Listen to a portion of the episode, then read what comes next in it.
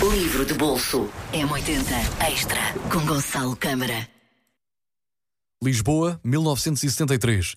Nas vésperas da Revolução, um rapaz de 17 anos, filho de um pai conservador e de uma mãe liberal, cai de amores por felicidade, uma colega de, escola, uma colega de escola e uma de três gêmeas idênticas.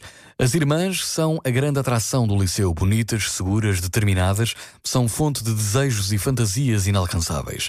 Respira-se mudança, a Europa a libertar-se das suas ditaduras e Portugal a despedir-se da velha ordem. E vive-se a promessa de liberdade com todos os seus riscos e encantos.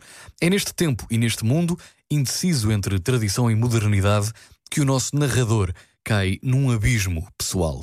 A primeira noite de amor com felicidade acaba de forma trágica e o jovem vê-se enredado na malha inescapável das trigêmeas, três fúrias que não têm poderes para controlar. À semelhança de uma tragédia grega, o herói encontra-se subjugado por forças indomáveis, preso entre dois mundos. Felicidade de João Tordo. É uma história de amor e assombração das décadas que transformaram Portugal.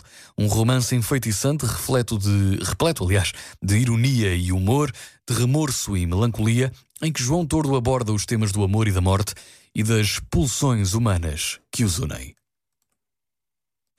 Livro de bolso M80 Extra.